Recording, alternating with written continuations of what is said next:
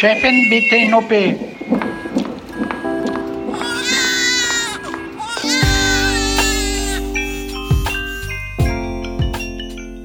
Herzlich willkommen zum Güncast, der völlig unzensierten Sprechstunde mit Dr. Mandy Mangler und Esther Kogelbohm. Hallo ihr Lieben. Und ich bin Julia Prosinger. Esther und ich arbeiten beide beim Tagesspiegel in Berlin und sind heute mit viel Sicherheitsabstand mal wieder bei Mandy im Krankenhaus im Auguste-Victoria-Klinikum in Berlin-Schöneberg. Schön, dass ihr Zeit für uns habt. Für alle, die uns das erste Mal zuhören, erkläre ich nochmal kurz das Konzept unseres Güncasts. Wir begleiten hier eine imaginäre Frau durchs Leben und haben mit ihr schon einiges durch. Ihre Menarche, ihr erstes Mal Sex, Verhütung. Wir haben über Lust und auch über sexualisierte Gewalt gesprochen, über Geschlechtskrankheiten. Und jetzt ist sie Mitte 20 und sie hat ein Gespräch mit ihrer Gynäkologin über eine Krankheit, von der sie noch nie zuvor gehört hat. Endometriose.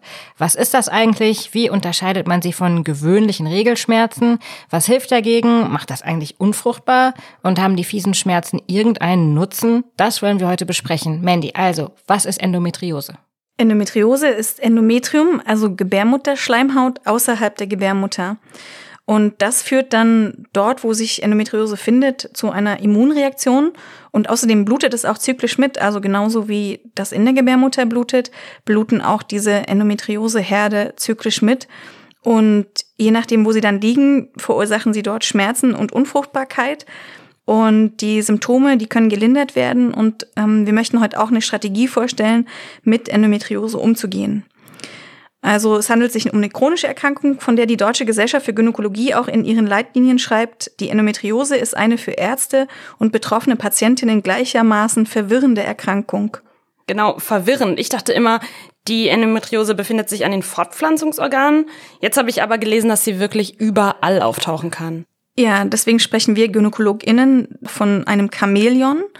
Der Hauptort ist aber die peritoneale Endometriose, also Endometriose am Bauchfell. Das ähm, sind dann sowieso kleine Blümchen am Bauchfell.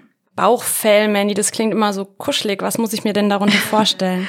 Ja, also der Bauch ist ja eine Riesenhöhle und da liegen alle möglichen Organe in dieser Riesenhöhle. Also Leber, Magen, Darm, Dünndarm, Dickdarm, Gebärmutter, Eierstöcke. Und diese Riesenhöhle, die ist von einer Tapete ausgekleistert, die Bauchfell heißt. Und da kann dann Endometriose dran sein, an diesem Bauchfell, hauptsächlich im kleinen Becken, also im unteren Teil des Körpers. Aha, und dann liegt da also diese Endometriose aus. Und wie sieht die denn unter Mikroskop, also stark vergrößert aus?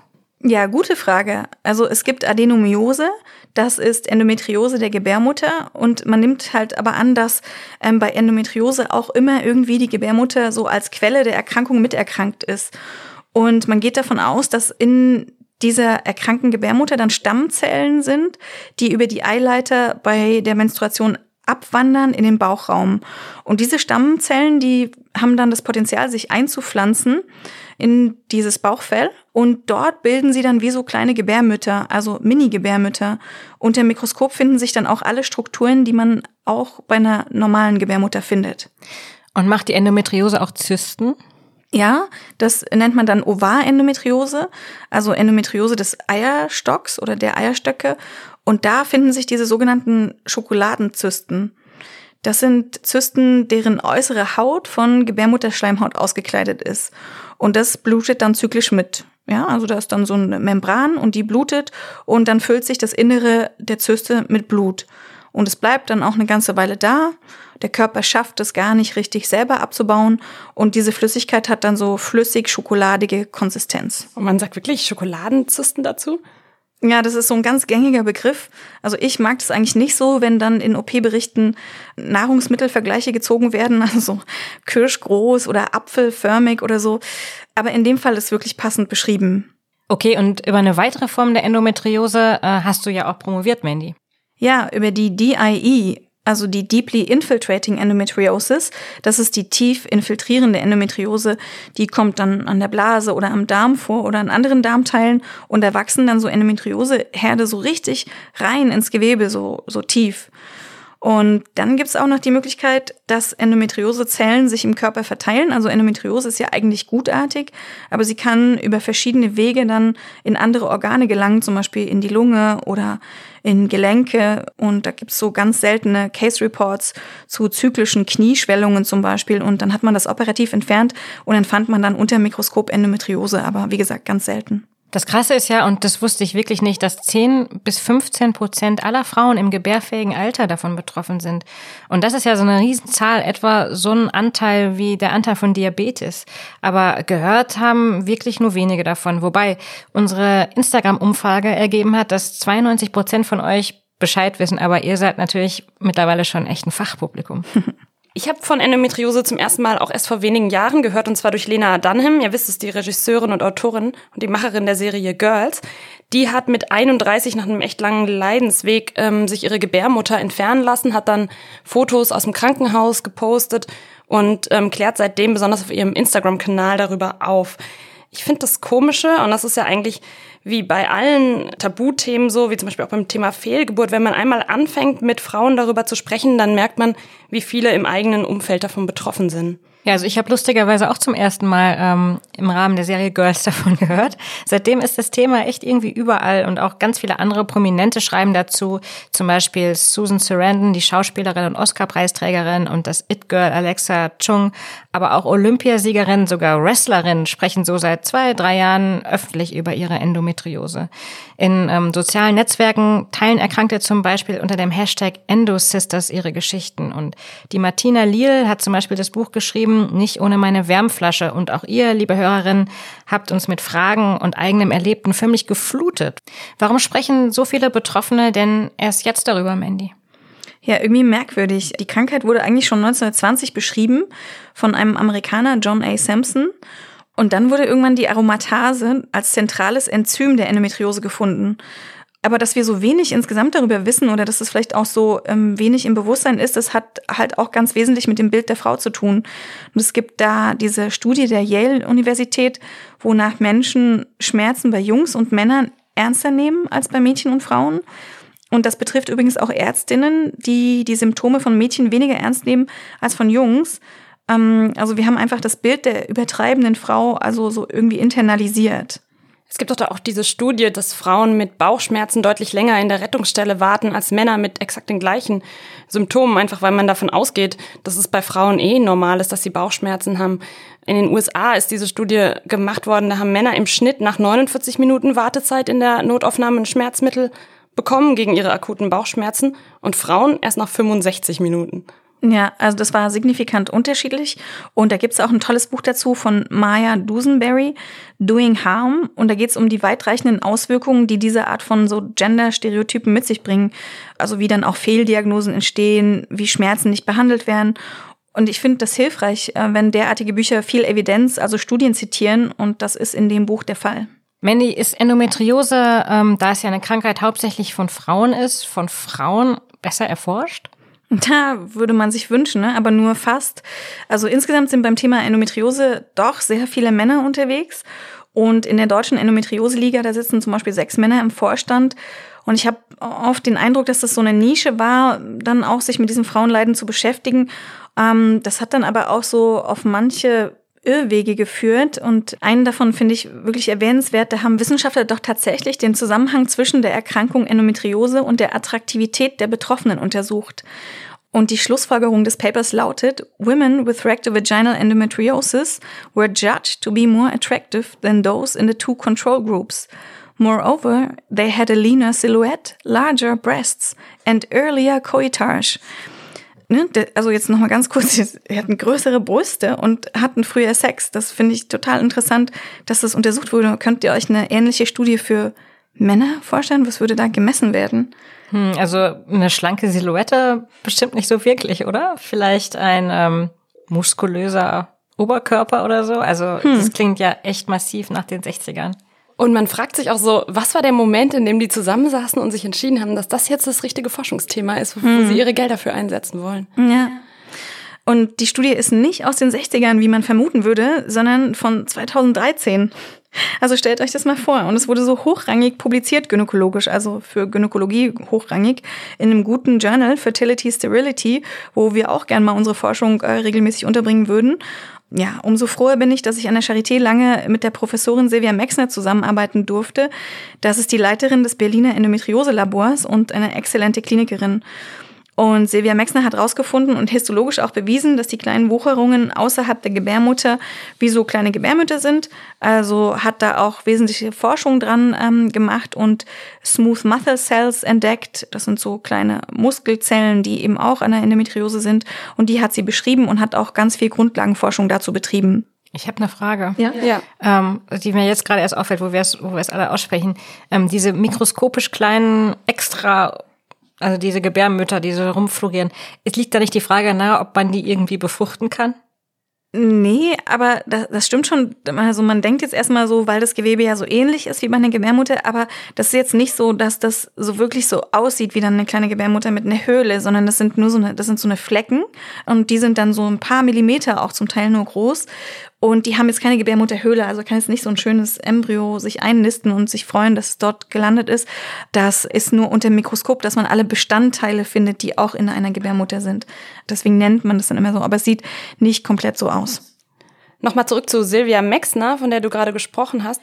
Ähm, die ist ja wirklich die absolute Göttin, was das Thema angeht. Ich habe zur Vorbereitung für heute das Buch von Anna Wilken gelesen, also noch eine Prominente, die sich geoutet hat. Anna hat vor ein paar Jahren bei Germany's Next Topmodel mitgemacht und ist dann damals auch vorzeitig wegen unbestimmter körperlicher Beschwerden ausgestiegen. Letztes Jahr hat sie dann das Buch in der Regel stark veröffentlicht, in dem sie ihre Leidensgeschichte erzählt. Sie hatte dann nämlich entdeckt, dass sie Endometriose hat und es hat bei ihr sehr lange gedauert, bis die Krankheit erkannt wurde. Beteiligt darin war dann Professorin Mexner. Weshalb, Mandy, dauert es so lange, bis ÄrztInnen die Diagnose stellen? Tja, also wir Frauen wachsen irgendwie damit auf, dass Regelschmerzen normal sind. Und wenn man das dann nicht anders kennt, dann glaubt man, es muss so sein. Und diese Bilder von so krümmenden, sich krümmenden Frauen, die kennen wir alle. Und schon in der Bibel steht im ersten Buch Mose, ich will dir viel Schmerzen schaffen, wenn du schwanger wirst. Und du sollst mit Schmerzen Kinder gebären. Und diese Tradition führt halt auch dazu, dass Frauen keine PDA wollen oder den Schmerz aushalten. Das ist irgendwie so eine weibliche Kernkompetenz geworden. Und Krämpfe, die sind bei Endometriose dann noch schlimmer während der Menstruation. Und das ist dann so, dass bei Frauen, die von Endometriose betroffen sind, sich jede Menstruation wie so eine kleine Geburt anfühlt. Und es ist außerdem halt total tricky, die Krankheit zu erkennen. Es wäre doch aber total wichtig, sie möglichst früh zu erkennen. Ja, das wäre total wichtig, weil jede Menstruation es schlimmer macht. Und wir haben ja schon in der ersten Folge vom Gyncast besprochen, dass wir heute und in unseren Breitengraden so viel bluten wie nie zuvor. Also wir haben bis zu 400 Menstruationen in einem Leben und wir werden später schwanger und seltener schwanger und stillen kürzer und leben länger. Also richtig viele Perioden, bei denen dann die Endometriose sich ausbreiten kann. Und Silvia Maxner, die macht etwas, was ich total sinnvoll finde. Sie hat eine Studie beantragt für ein Funding die eine App für Jugendliche entwickelt. Und die Mädchen werden da befragt und dann an so eine Art Früherkennung angeschlossen. Dann lass uns doch mal über die Diagnostik sprechen, Mandy. Also wie unterscheidet man denn ganz genau gewöhnliche, aber sehr starke Regelschmerzen von Endometriose? Das wollten übrigens auch viele Hörerinnen wissen. Ja, das ist äh, in der Tat schwierig, weil der Schmerz, also der Schmerz an sich ja auch was sehr Subjektives ist. Und es ist hilfreich zu wissen, ob die Regelschmerzen schon seit Beginn da sind, also seit der ersten Regel, und ob diese Schmerzen zu dem Leben dieser Frau auch dazugehören. Das ist oft der Fall bei Frauen mit Endometriose. Und wenn Frau jetzt bei jeder Regelblutung Tabletten nimmt und nicht mehr in die Schule oder zur Arbeit kann, oder zum Teil auch schon eine Woche vor Beginn der Blutung oder mitten im Zyklus Unterleibschmerzen hat, dann sollte Frau das abklären lassen. Ich lag mal vor Jahren mit einem jungen Mädchen im Krankenhaus, die lag im Bett neben mir. Äh, die hatte völlig diffuse Beschwerden, die war praktisch berufsunfähig. Viele, glaube ich, auf der Station hielten sie für eine Spinnerin, weil sie ähm, von so vielen unterschiedlichen Beschwerden die ganze Zeit sprach. Später schrieb sie mir dann, dass es wirklich Endometriose war und dass sie bei allem, was es jetzt für ihr Leben mit Endometriose bedeutet, vor allem erleichtert ist, dass es endlich, endlich eine Erklärung gibt. Ja, diese Frauen sind dann vor allem erstmal froh, dass das Ganze einen Namen hat. Also die rennen lange Zeit von Ärztin zu Ärztin und durchschnittlich dauert es 10,4 Jahre, bis die Krankheit erkannt wird und sieben Ärztinnen sind involviert. 10,4 Jahre, das ist richtig, Mhm. richtig lang. Also Ja. wie kann man denn dann die Krankheit eindeutig feststellen? 10,4 Jahre ist auch deswegen lang, weil das die Zeit sozusagen verbraucht, die man therapieren könnte. Ja. Und eigentlich sind die Hinweise auf Endometriose relativ klar und eine gute Gynäkologin kann recht früh dann mit der Patientin gemeinsam drauf kommen, dass vielleicht Endometriose dahinter stecken könnte, zumal schon die ersten frühen Menstruationen im Leben dieser Frau mit starken Schmerzen verbunden sind. Und es gibt auch so ein paar generelle Hinweise, dass diese Frau betroffen sein könnte. Kurze Menstruationszyklen, niedriger Body Mass Index, starke Blutungen und mit einer guten Anamnese kann man das schon feststellen. Aber naja, so Gespräche sind in der Frauenheilkunde und in vielen anderen Fachrichtungen auch nicht so vorgesehen. Solche ausführlichen Beratungsgespräche, die können dann in der Praxis nicht adäquat verrechnet werden oder abgerechnet werden. Und das haben wir im Thema Verhütung schon mal besprochen. Wenn sich die Gynäkologin sehr lange damit beschäftigt, dann kann sie dafür 15 Euro im Quartal abrechnen.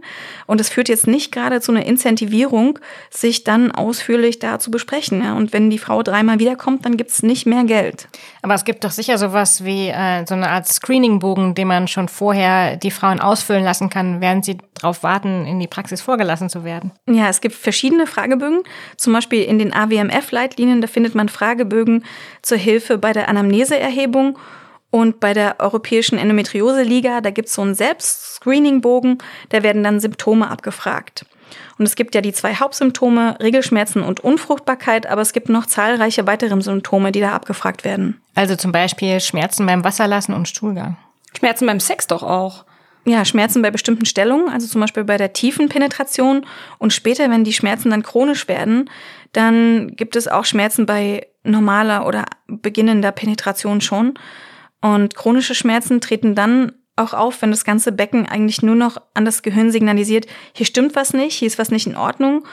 Und bei Endometriose am Darm oder an der Blase treten dann jeweils Beschwerden auf, die durch Irritation halt dieser Organe dann entsteht. Also Durchfall, Verstopfung, Blasendruck, Blasenschmerzen, Entzündungssymptome.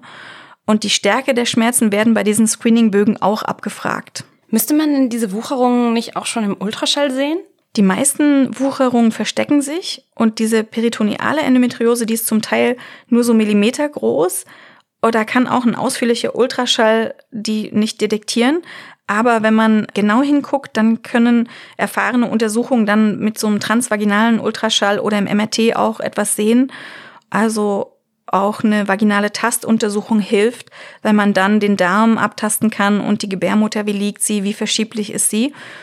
Und lange Zeit sagte man, dass um Endometriose sicher zu diagnostizieren, nur die Laparoskopie bliebe, also eine Bauchspiegelung. Aber wir kommen gleich noch dazu, warum es auch noch eine andere Lösung gibt. Die Bauchspiegelung ist aber anders als zum Beispiel eine Magen- oder Darmspiegelung schon eine richtige Operation, also mit Vollnarkose, oder? Ja, genau. Also minimalinvasiv zwar, also so, so Schlüssellochchirurgie. Da macht die Ärztin an drei bis vier Punkten im Mittel- und Unterbauch kleine Schnitte, um so Führungshülsen einzuführen. Und über diese Führungshülsen werden dann verschiedene Instrumente eingebracht. Das ist so ein bisschen wie mit Stäbchen essen. Und mit diesen ähm, Instrumenten fühlt man dann an Geweben und Organen und fasst diese an und kann dann Verwachsungen eventuell gleich entfernen. Und durch diese Bauchspielung werden nicht nur Organe, die innerhalb der Bauchhöhle liegen, betrachtet und behandelt, sondern auch Strukturen, die sich hinter dem Bauchfell befinden. Also sowas wie die großen Nerven äh, oder Gefäße und der Harnleiter. Ist so ein Eingriff denn komplett harmlos oder kann das auch Komplikationen geben? Also wenn es eine diagnostische OP ist, also dazu dient zu erkennen, ob es Endometriose ist, dann ist die Komplikationsrate sehr gering. Das will man aber eigentlich nicht mehr, dass es nur diagnostisch ist. Man will eigentlich durch andere Mittel darauf kommen, warum die Frau Endometriose hat oder dass sie Endometriose hat.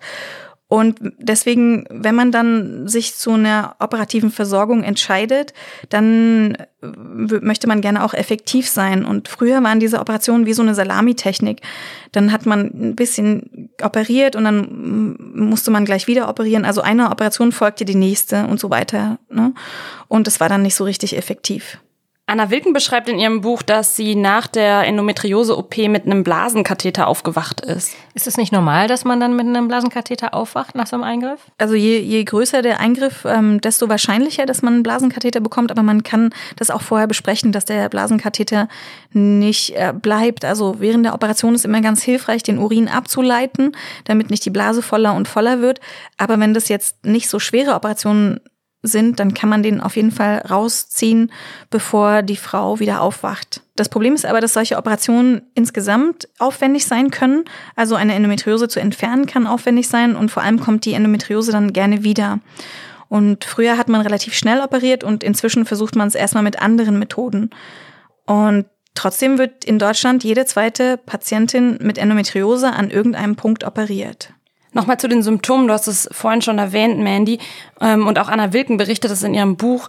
Die PatientInnen haben zum Teil schreckliche Durchfälle, Reizdärme, Verstopfung, lassen sich dann sogar Teile des Darms entfernen. Bei Anna Wilken war es so, dass sie zeitweise von irgendwelchen Bars oder S-Bahn-Stationen nach Hause rennen musste, weil sie es nicht hm. mehr aushalten konnte. Mhm. Das ist dann schon eine schwere Form der Endometriose.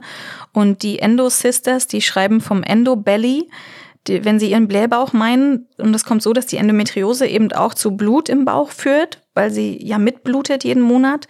Und das kann so blähend wirken, aber sie drückt eben auch manchmal auf den Darm oder ist sehr nah am Darm von, von der Lokalisation. Und das führt dann dort zu Schmerzen oder Immunzelleinstrom oder die Endometriose sitzt per se schon am Darm. Und da kommt es dann zu anderen immunologischen Verschiebungen und zu diesem Endobelly. Es gibt auch Frauen, die richtig extreme Nervenschmerzen bekommen. Also bei denen zieht es dann richtig bis tief in die Beine herab oder die werden ständig taub, die Beine schlafen ein. Ja, Endometriose ist ein Chamäleon und es kann die Nerven direkt betreffen, zum Beispiel den Nervus ischiadicus ummauern. Das ist der Nerv, äh, den man vom Hexenschuss kennt und Endometriose kann dadurch auch Rückenschmerzen provozieren. Und dann kommt es zu allen möglichen Nervenstimulationen. Und diese Nervenstimulation führt dann zu einer Überempfindlichkeit, also einer Hyperästhesie im ganzen Becken. Also dann tut einfach irgendwann das ganze Becken weh und es kommt zu einer Beckenbodendysfunktion und, und Schmerzen und das Gehirn wird sensitiviert oh, und äh, der Beckenboden, der verkrampft sich. Und Schmerz hat ja eigentlich so eine Schutzfunktion. Ja? Anfangs kommt der Körper damit noch klar, aber wenn das dann jeden Monat an der gleichen Stelle als gleicher Reiz auftritt, dann kann der Körper nicht mehr unterscheiden zwischen lebensgefährlich und nicht lebensgefährlich. Und das Rückenmark, das feuert dann die ganze Zeit und es führt dann immer zu noch intensiveren Schmerzen und zu einer Potenzierung und dann Fehlhaltung auch und Veränderungen auch im Bewegungsapparat. Manny, du als Freundin der Evolution, gibt es denn auch irgendeinen Vorteil? Also die Frage, die ich eigentlich stellen will, ist, warum lässt die Evolution so eine Fehlfunktion überhaupt zu? Ja, das fragen wir ähm, Ärztinnen uns immer wieder.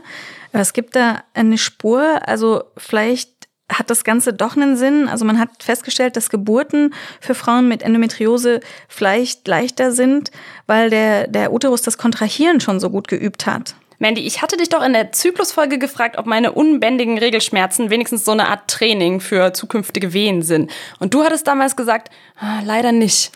Ja, aber ich habe nochmal drüber nachgedacht. Also du hast recht. Man nimmt inzwischen an, dass Frauen irgendeine Art von Evolutionsvorteil hatten durch die Endometriose, weil 10 bis 15 Prozent betroffene Frauen, das ist so viel, da muss es irgendwas geben. Und ähm, wenn man sich das also anguckt, dann ist es so, dass Menstruationen zu einem Prostaglandineinschuss in die Gebärmutter führen und dann zu Krämpfen. Und bei Endometriose ist es noch schlimmer, weil die Prostaglandine, die die Krämpfe verursachen, da äh, stärker vorhanden sind und jede Menstruation dann wie eine kleine Geburt ist. Also es ist so ein gutes Kontraktionstraining für eine Geburt. Also ich habe da mal einen gewagten Vergleich. Ich weiß nicht, ob der stimmt, aber ich hatte immer so ein bisschen das Gefühl, so eine normale Menstruation ist ungefähr so wie so ein Waschlappen ausbringen und ähm, bei der Geburt geht's dann schon eher so Richtung Schleudergang einer Waschmaschine. Ja, finde ich ein super Vergleich. Also, also das Prinzip ist schon mal dasselbe. Das Prinzip ist dasselbe, man schleudert was, äh, beziehungsweise ja. man bringt was. Ja, genau. Und, ja. und, und warum ist es von Vorteil? Weil, also früher war man bei Geburten total auf sich selbst gestellt und es musste klappen, sonst starb man halt mit dem Baby gemeinsam. Die Biologie hat sich halt der neuen Lebensplanung nicht angepasst. In der Popkultur spielt Endometriose wenig überraschend, nach dem, was wir jetzt gehört haben, bislang kaum eine Rolle. Das einzige Buch, an das ich mich erinnere, ist Sally Rooney's Conversations with Friends. Da klappt die Protagonistin regelmäßig wegen unerträglicher Schmerzen direkt vor dem Vorlesungssaal an der Uni zusammen. Mhm. Ich dachte, als ich das gelesen habe, letztes oder vorletztes Jahr, wie toll, dass endlich ein Buch das aufgreift. Vielleicht lernen dann auch all meine männlichen Freunde, was es ist und sagen nicht immer Endo was. Mhm. Aber äh, dann hat mich meine extrem schlaue Freundin Fabienne neulich darauf aufmerksam aufmerksam gemacht, dass in dem Buch so getan wird, als müsse die Protagonistin diese Schmerzen einfach aushalten. Mhm. Fabienne sagt, es sei ja, als würde man jemandem mit Krebs nicht erzählen, dass es Chemotherapien gibt oder als würde man jemand gar keine Schmerzmittel geben. Also Mandy, bring uns und die Autorin Sally Rooney doch mal auf den neuesten Stand. Welche Therapien gibt es gegen Endometriose? Also wenn der Verdacht da ist, zum Beispiel bei einem jungen Mädchen, dann kann man das erstmal mit einem Hormonpräparat, also mit einem Gestagen therapieren. Oder unsere imaginäre Frau, die könnte auch beispielsweise die Pille, die so eine gestagenhaltige Pille durchnehmen und hätte dann weniger Zyklen, weniger Eisprünge. Also das Ziel der Therapie ist eine Amenorrhoe, also keine Blutungen zu haben. Das bedeutet dann aber auch, ähm, dass die junge Frau mit den Nebenwirkungen der Pille leben muss. Wir haben ja schon eine ganze Folge dazu gemacht. Also das können sein Thromboserisiko, äh, Libidoverlust und Stimmungsschwankungen bis hin zu Depressionen. Ja, das muss man sehr genau abwägen. Wobei, wenn man eine Gestagen-Monotherapie macht, was empfohlen ist, dann sind die Nebenwirkungen nicht ganz so ausgeprägt. Das führt dann dazu, dass die Endometriose nicht mehr so gut wachsen kann, dass auch die Endometrioseherde schrumpfen und dadurch weniger Schmerzen bestehen und auch weniger Blutungen. Bei einer Freundin von mir wurden gerade kürzlich so Endoherde an der Gebärmutterwand entdeckt. Und da ist die Therapie der Wahl jetzt wohl, dass sie die Spirale nehmen soll. Weil die aber unter Verhütung fällt, übernimmt die Krankenkasse sie nicht. Und das ist dann ganz schön teuer, also bis zu 300 Euro. Ja, zu der Kostenübernahme von den Krankenkassen ist zu sagen, dass jede Krankenkasse da anders reagiert. Einige zahlen und auf jeden Fall sollte man versuchen, dass die Krankenkasse das auch zahlt, denn die Pille in dem Fall oder die Spirale ist in dem Fall ja nicht zur Verhütung, sondern zur Behandlung einer Erkrankung notwendig. Aber Pro Familia kann da auch Frauen unterstützen, wenn sie nicht die finanziellen Möglichkeiten haben, ähm, sich das leisten zu können. Eine Hörerin hat uns auch von Cannabis berichtet, dass die Krämpfe mindern soll. Das hat bei ihr wohl als Endometriose-Patientin sehr gute Erfolge erzielt. Mandy, wie stehst du dazu? Medizinalhanf, das wird ja als Arzneimittel zur Behandlung von chronischen Schmerzpatienten wie beispielsweise bei Krebs oder MS-Erkranken eingesetzt, weil es sich so positiv auf Muskelverspannungen und Verkrampfungen auswirkt und aber auch gegen Übelkeit hilft und den Appetit steigert. Und dieses medizinische Cannabis jetzt auf Rezept zu bekommen, das ist aber immer noch so ein bisschen aufwendig. Also das geht schon, aber man muss sich da halt kümmern, weil trotz dieser Legalisierung, da stellen sich die Krankenkassen manchmal ein bisschen quer oder man findet nicht ad hoc eine Ärztin, die sich damit auskennt. Und da ist es eigentlich sinnvoll, sich an die internationale AG Cannabis als Medizin zu wenden oder an die DGS, die Deutsche Gesellschaft für Schmerzmedizin oder es ist gut, sich einfach an eine Ärztin zu wenden, die viel mit Tumorerkrankungen zu tun hat. Also Menschen mit Endometriose leben als chronische Schmerzpatientinnen. Ja, also Endometriose kann aber auch eine Dynamik haben im Laufe des Lebens, aber der Schmerz, der chronifiziert oft. Also es gibt dann unter anderem so ein Schmerzgedächtnis und den Patientinnen tut dann auch außerhalb ihrer Menstruation alles weh weil die Muskeln im Becken verkrampfen, die Nerven einsprossen. Das nennt man dann spinale Hyperalgesie. Und das ist eine echt gemeine Erkrankung, äh, Endometriose. Und nicht selten sind dann diese Frauen, die daran leiden, auch so fordernde Patientinnen, gut belesen und haben eine lange Leidensgeschichte.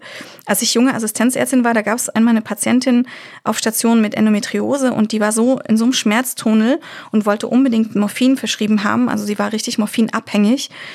Und die Schwestern haben ihr das dann nicht gegeben. Und dann hat sie von der Station den Pförtner angerufen und den gebeten, ähm, die 112 anzurufen, um sie abholen zu lassen von der Feuerwehr, weil sie halt so eine starken Schmerzen hatte. Die Betroffenen hangeln sich ja oft eben mit diesen riesigen Dosen von Buscopan, Novalgin und Ibuprofen durchs Leben. Das Problem ist dann halt, die wirken irgendwann nicht mehr. Ja, die Schmerzen können durchbrechen und diese Hyperalgesie, also diese ständige Potenzierung der Schmerzen, die sind dann durch Schmerzmittel nicht mehr gut in den Griff zu bekommen. Und der Körper signalisiert ständig, da stimmt was nicht, mach was. Und er kann nicht unterscheiden, dass der Schmerz nicht lebensbedrohlich ist. Und ja, was haltet ihr eigentlich von der Idee, dass Frauen mit starken Regelschmerzen nicht zur Schule müssen oder nicht zur Arbeit? Das gibt's ja in einzelnen Ländern gesetzlich festgehalten, zum Beispiel Japan, Südkorea, aber ähm, auch Firmen, die das so machen. Mir hätte das in meinem Leben total geholfen, aber es besteht natürlich auch die Gefahr, dass diese Frauen erst recht stigmatisiert werden. Und gerade in den asiatischen Ländern gibt es ja theoretisch die Möglichkeit, praktisch wird sie aber, soweit ich weiß, aus kulturellen Gründen, Leistungsgesellschaft und so weiter, kaum wahrgenommen. Ja, und ich stelle mir es auch so ein bisschen schwierig vor, so wenn ich so junge Assistenzärztin bin und dann ähm, so meinen vorgesetzten männlichen Chefarzt anrufe und dann so sage, ja, ich kann heute nicht kommen, ich habe Regelschmerzen, oder? Wie findet ihr das so? Nein, das macht dich auf jeden Fall höchst verdächtig, denn es strahlt ja auch auf dein anderes Leben aus. Also das heißt, was kann diese Frau sonst noch alles nicht, ja, wenn sie schon an drei Tagen im Monat ausfallen ja. muss? Aber bald ist es ja vielleicht auch gar kein Automatismus mehr, dass du das deinem männlichen Chef erzählen musst. Ja, genau. Also da glaube ich schon, dass das mir leichter gefallen wäre, mit einer Frau darüber zu sprechen. Aber nochmal zurück zu den Behandlungsmethoden bei Endometriose. Man liest auch immer mal wieder von pflanzlichen Mitteln, beispielsweise Grünteeextrakt. Ist das jetzt Humbug oder welche Rolle spielt Ernährung? Ernährung ist eine wichtige Komponente. Also wir haben ja schon erschlossen, dass Endometriose eine chronisch entzündliche Erkrankung ist. Also sowas wie so vergleichbar mit Rheuma. Und damit einhergeht so immer oxidativer Stress im Körper. Und dieser Stress, der zerstört dann Zellen und die freien Radikale, die sich dadurch bilden, die kann man abfangen. Da gibt's Studien, die zeigen, dass Ingwertee ähm, hilfreich sein könnte. Also Ingwertee, da gibt's ja nun wirklich nichts, wogegen Ingwertee angeblich nicht helfen soll. Und Manny, wir reden doch hier über Wucherungen. Also äh, ist, ist es nicht ein bisschen harmlos, da jetzt mit pflanzlichen Mitteln anrücken zu wollen?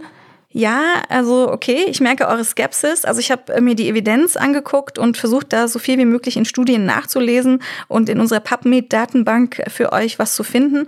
Und es ist schon so, dass da es nicht extrem viele hochwertige Studien gibt, die eine hohe Power haben. Aber man kann trotzdem sagen, es geht darum, diesen Entzündungsprozess eben auch ein bisschen aufzufangen. Und da helfen schon einige Nahrungsmittel oder Ergänzungsmittel, zum Beispiel auch Kurkuma oder Ananas Ananas auch Omega-3-Fettsäuren, was man ja in Leinöl oder Fisch findet. Und das ist, da geht es nicht darum, diese Endometrioseherde zu schrumpfen, sondern es geht um die begleitende Entzündungsreaktion.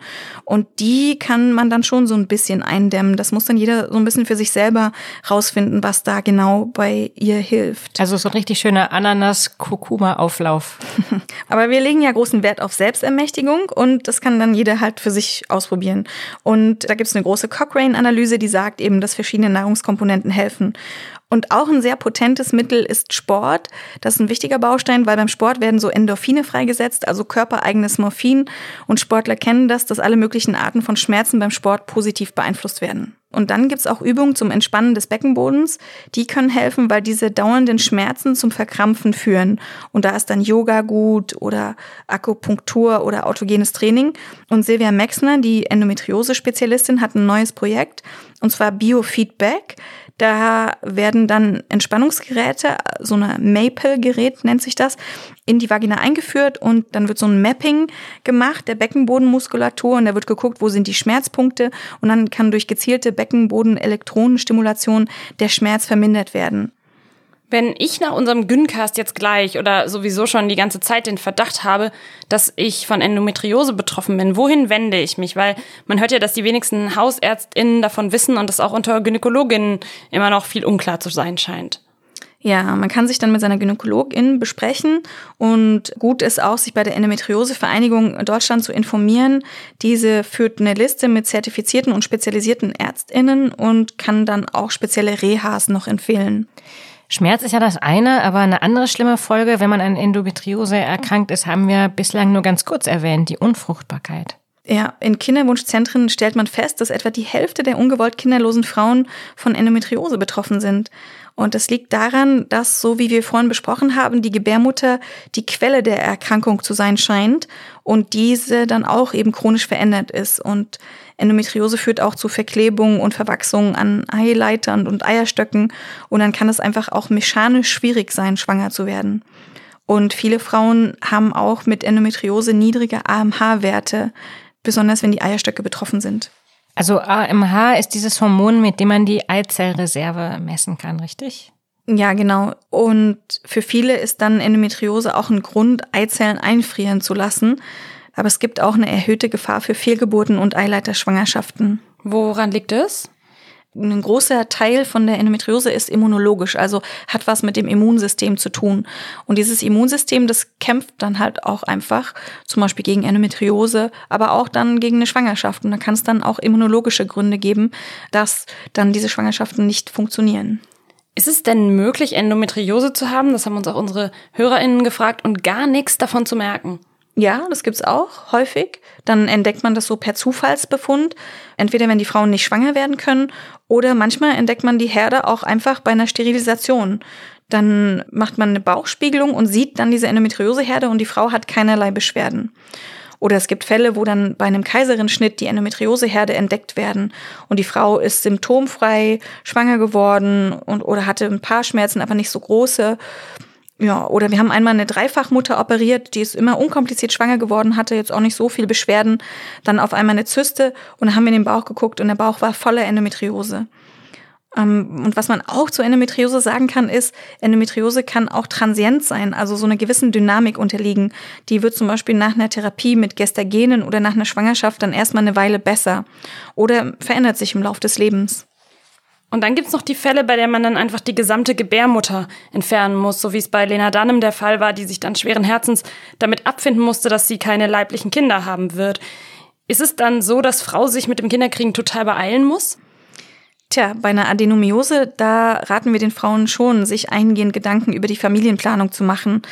Also die Frauen können dann die Pille durchnehmen oder diese Gestagen-Monotherapie, um eben eine Verschlechterung der Endometriose zu verlangsamen oder weitere Wucherungen auch auszubremsen. Aber irgendwann, wenn die Schmerzen sehr chronisch sind, dann ist manchmal eine Gebärmutterentfernung die letzte Option. Übrigens, sag mal, das Wort Gebärmutter, findet ihr es auch so ähm, total merkwürdig? Gebärmutter, Gebärmaschine? Für mich hat das immer sowas von so einem Schweizer Uhrwerk. Ne, und es reduziert halt uns auch auf irgendwie diese Funktion damit des Gebärens. Was ist mit allen Personen, die sich nicht fürs Gebären entscheiden oder die ja. auch nicht gebären können? Wir haben ja hier schon so viele neue Worte gefunden. Wir sagen zum Beispiel Corona vaginalis statt Jungfernhäutchen, Vulvalippen statt Schamlippen, genitale Haare statt Schamhaare. Tja, und für Gebärmutter, also ich war vorhin auf Station, habe Schwester Bettina gefragt und die hat gesagt, na sag doch einfach Mütterchen. Aber das fand ich jetzt auch nicht so passend. Uterus ist für mich neutraler, das heißt übersetzt Unterbauch, naja, immerhin, ja. Vielleicht könnt ihr uns ja ein paar Vorschläge schicken. Schickt uns doch an güncast.tagesspiegel.de Vorschläge oder über unsere Insta-Seite Güncast. Ja, bitte. Jetzt habe ich aber gehört, ähm, dass Schwangerwerden, wenn es denn klappt, hilfreich gegen Endometriose sein kann. Wie passt das eigentlich zusammen? Naja, dann blutet man ja eben neun Monate nicht und während der Stillzeit vielleicht auch nicht. Und das ist dann schon mal gut, weil unser Ziel ist ja immer bei allen Therapiekonzepten die Amenorrhoe, also keine Blutung.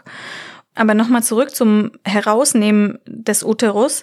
Also da geht's nicht nur um Kinder kriegen, sondern Frauen assoziieren das immer mehr auch mit ihrer Person.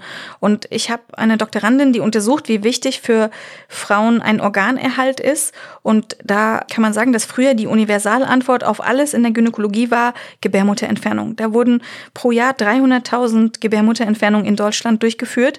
Davon ist man erfreulicherweise abgekommen.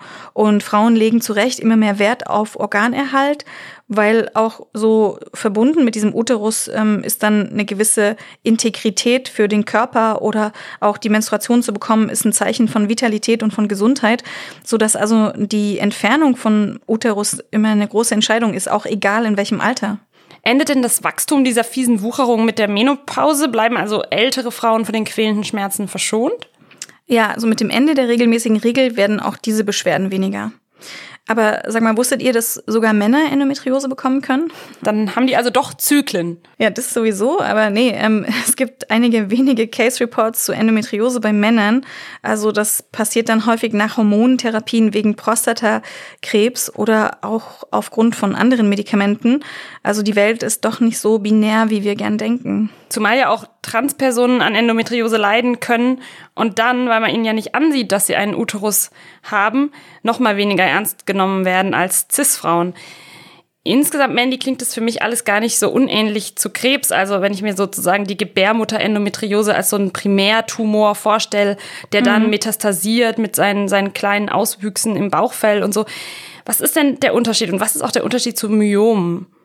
Ja, Endometriose hat Ähnlichkeit mit Krebs, das stimmt. Es sind dann aber unter dem Mikroskop keine Krebszellen zu sehen, sondern die Wucherungen sind gutartig. Aber so langfristig kann aus diesen ganzen chronischen Herden eben auch Krebs entstehen.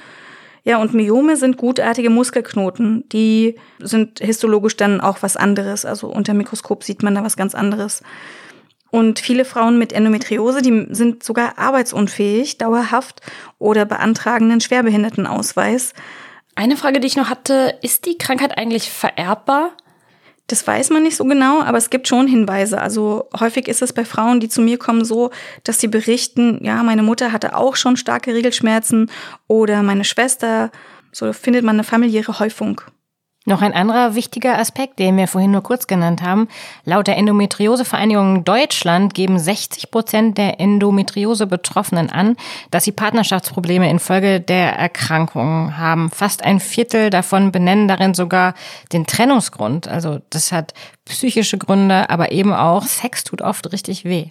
Mhm. Die betroffenen Frauen, die leiden häufig dann so unter brennenden oder krampfartigen Schmerzen im Genitalbereich während oder nach dem Sex und dann geht natürlich auch irgendwann die Lust flöten, weil wenn Sex immer so negativ behaftet ist und Schmerzen verursacht, dann ist es ja nicht so schön. Und viele Stellungen gehen auch nicht. Dann haben die Frauen Schmerzen bei tiefer Penetration oder sind extrem darauf angewiesen, dass die Partnerin sich mit ihnen gemeinsam schmerzfreie Wege überlegt. Aber klar ist, das alles belastet nicht nur die Patientinnen, äh, die dann häufig therapeutische Hilfe brauchen und auch Depressionen entwickeln, sondern eben auch ihre Mitmenschen, also die Familie, die Partnerinnen. Und ganz oft entwickeln sie dann noch so zusätzliche Intoleranzen gegen Laktose oder Histamine und haben auch sonst insgesamt das Gefühl, mit ihren ganzen speziellen Anforderungen eine Belastung zu sein für sich und ihre Umwelt. Und das kann sich nur ändern eigentlich, wenn wir so viel wie möglich darüber sprechen und aufklären. Gutes Stichwort, Mandy. Was ist eigentlich aus deinem Anliegen aus der letzten Folge geworden? Du meinst die Umbenennung der Fachzeitschrift mhm. Der Frauenarzt in äh, Frauenärztin. Tja, also wie von den Machern äh, haben wir erstmal gar nichts gehört, aber mh, hm, bei so einer gewichtigen Entscheidung müssen die dann sich bestimmt ganz lange besprechen. Aber danke an euch alle, die schon E-Mails äh, an uns geschickt haben und an die Zeitschrift Der Frauenarzt und an mich in Kopie. Und ich habe mich dann mit einigen Kolleginnen vom Berufsverband der Berliner Frauenärztinnen besprochen, Dr. Christiane Wessel, die Vorsitzende, und Dr. Bettina Gaber, die Stellvertreterin. Und ähm, dann haben wir entschieden, eine Petition zu starten. Die könnt ihr übrigens unterzeichnen. Das würde uns sehr freuen. Den Link gibt's hier auf Instagram bei uns oder auf meinem Instagram unter gün-magazin oder dann in den Show Notes zum Podcast. Aber man kann auch googeln Petition und Frauenarzt. Und wo wir schon dabei sind, ich habe da auch eine Petition für das Blutspenden ohne Diskriminierung gefunden. Wir hatten ja in unserer letzten Folge zu HIV festgestellt, dass schwule, bisexuelle und Transpersonen Blut nur unter ganz bestimmten Umständen spenden dürfen.